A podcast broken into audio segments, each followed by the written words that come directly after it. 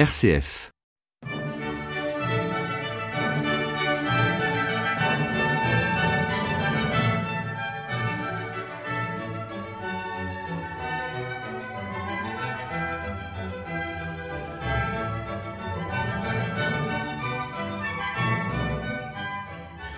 Chers amis de RCF, heureux de vous retrouver pour cette émission de la Clé des Champs, aujourd'hui le numéro 85, et euh, l'œuvre que nous entendrons sera la petite messe solennelle de Rossini.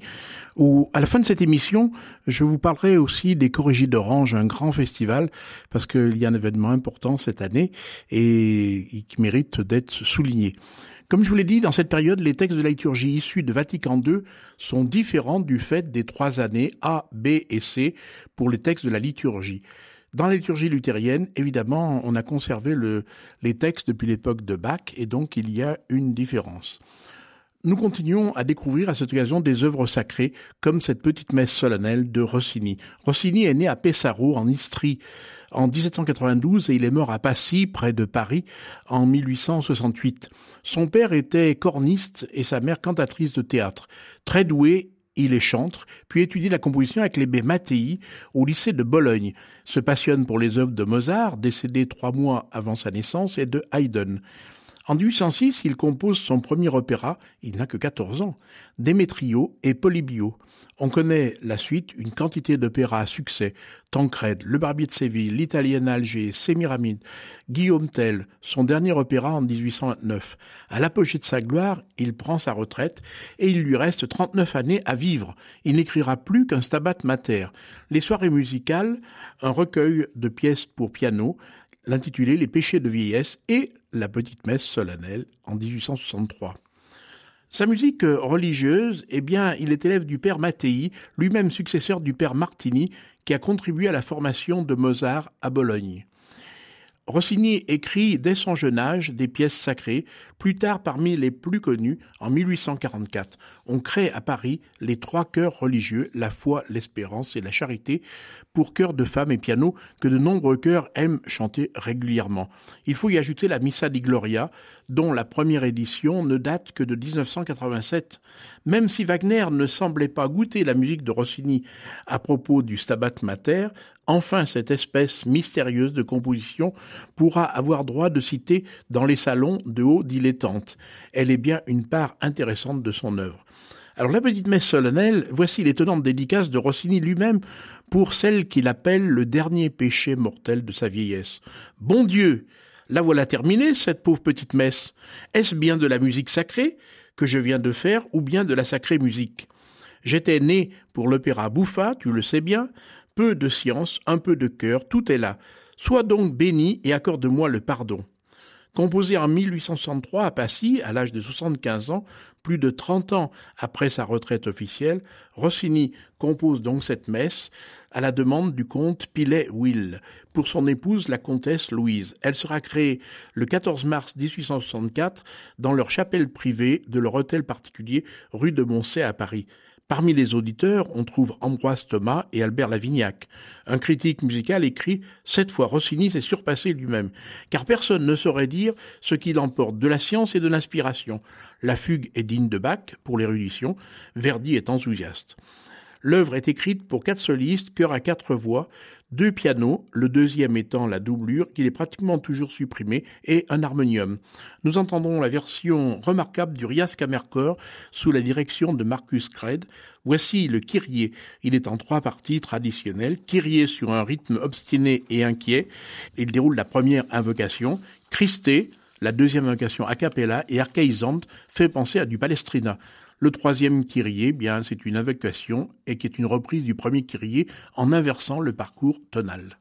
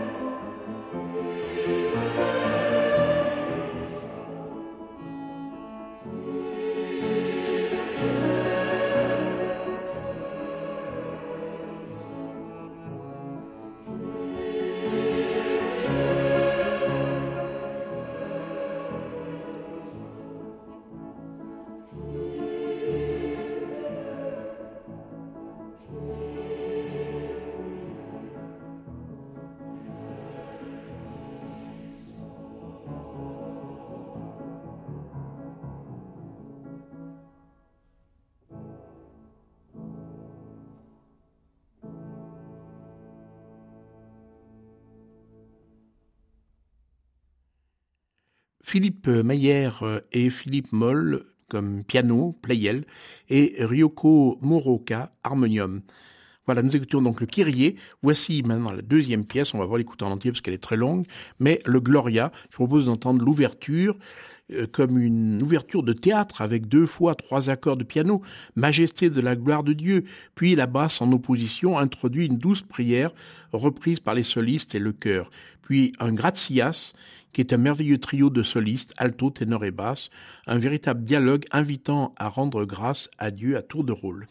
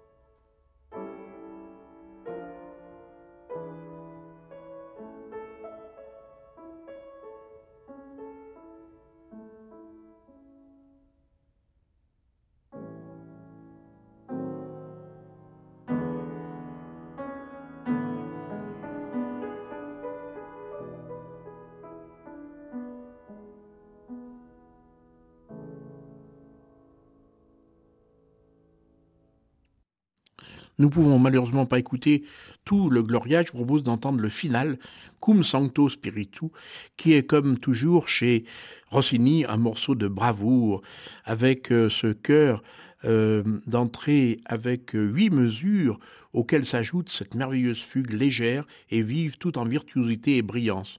Une coda flamboyante renforce la joie qui émane de cet hymne à la gloire de Dieu.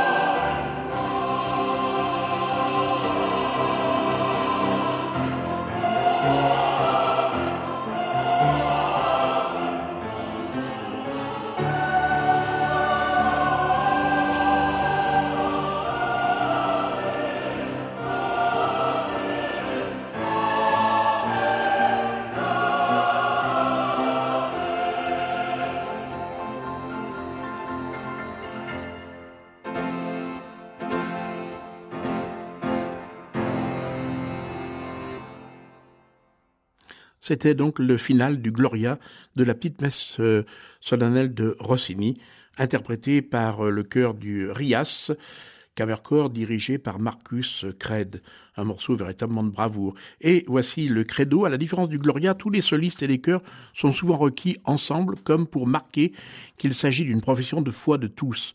Credo pour solistes et chœurs avec ce commentaire ironique Allegro Cristiano. Cette acclamation du chœur Credo viendra ponctuer les articles de foi.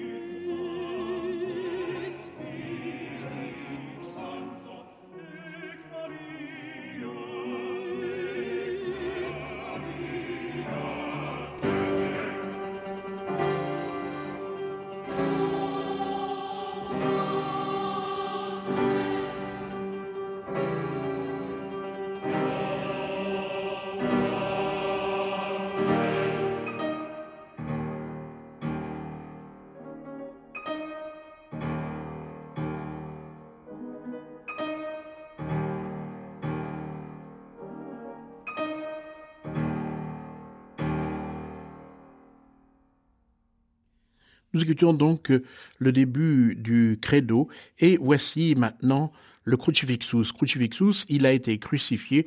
Il est réservé ici à la soprano solo. On peut y reconnaître Marie ou Marie-Madeleine au pied de la croix avant la mort et la mise au tombeau du Christ.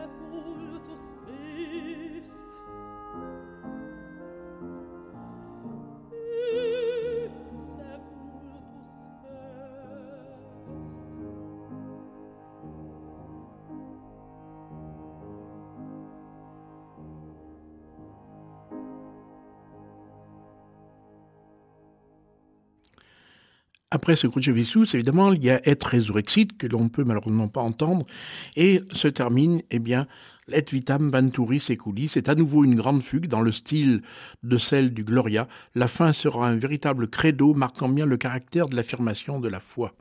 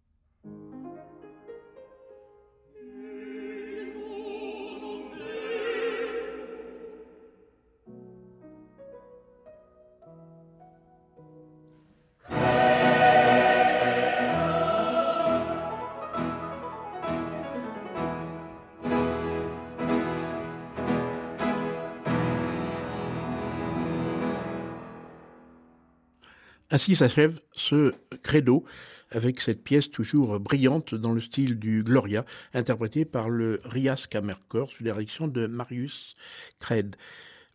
Le Sanctus, une pièce qui pourrait, on pourrait s'attendre brillante, eh bien non. Bref, par rapport aux grandes pièces précédentes, celle-ci est a cappella, c'est-à-dire sans instrument. L'atmosphère qui s'en dégage est surtout faite d'admiration devant la puissance divine.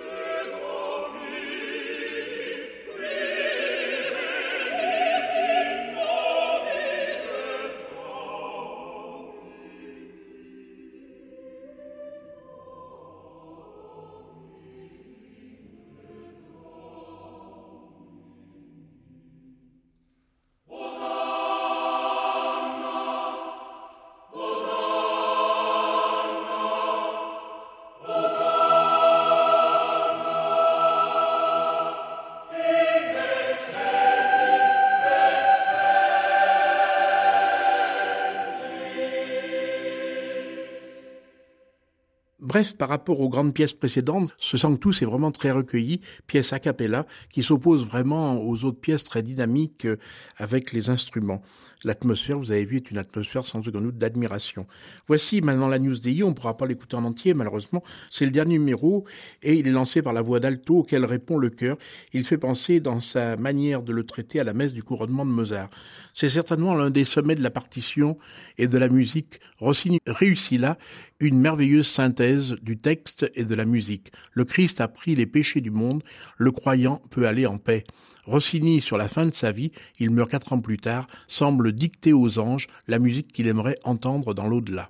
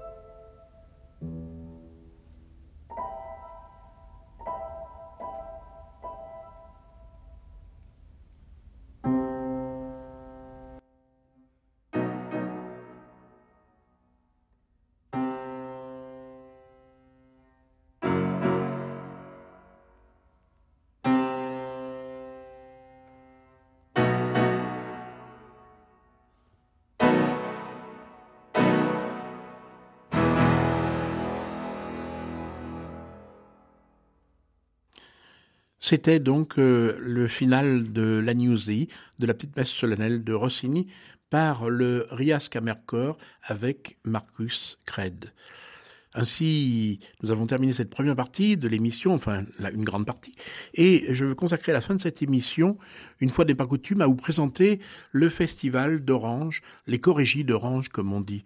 Ces Corégies ont été fondées il y a plus de 100 ans, en 1869, et en 1971, eh bien, c'est la période qui débute la nouvelle euh, forme actuelle.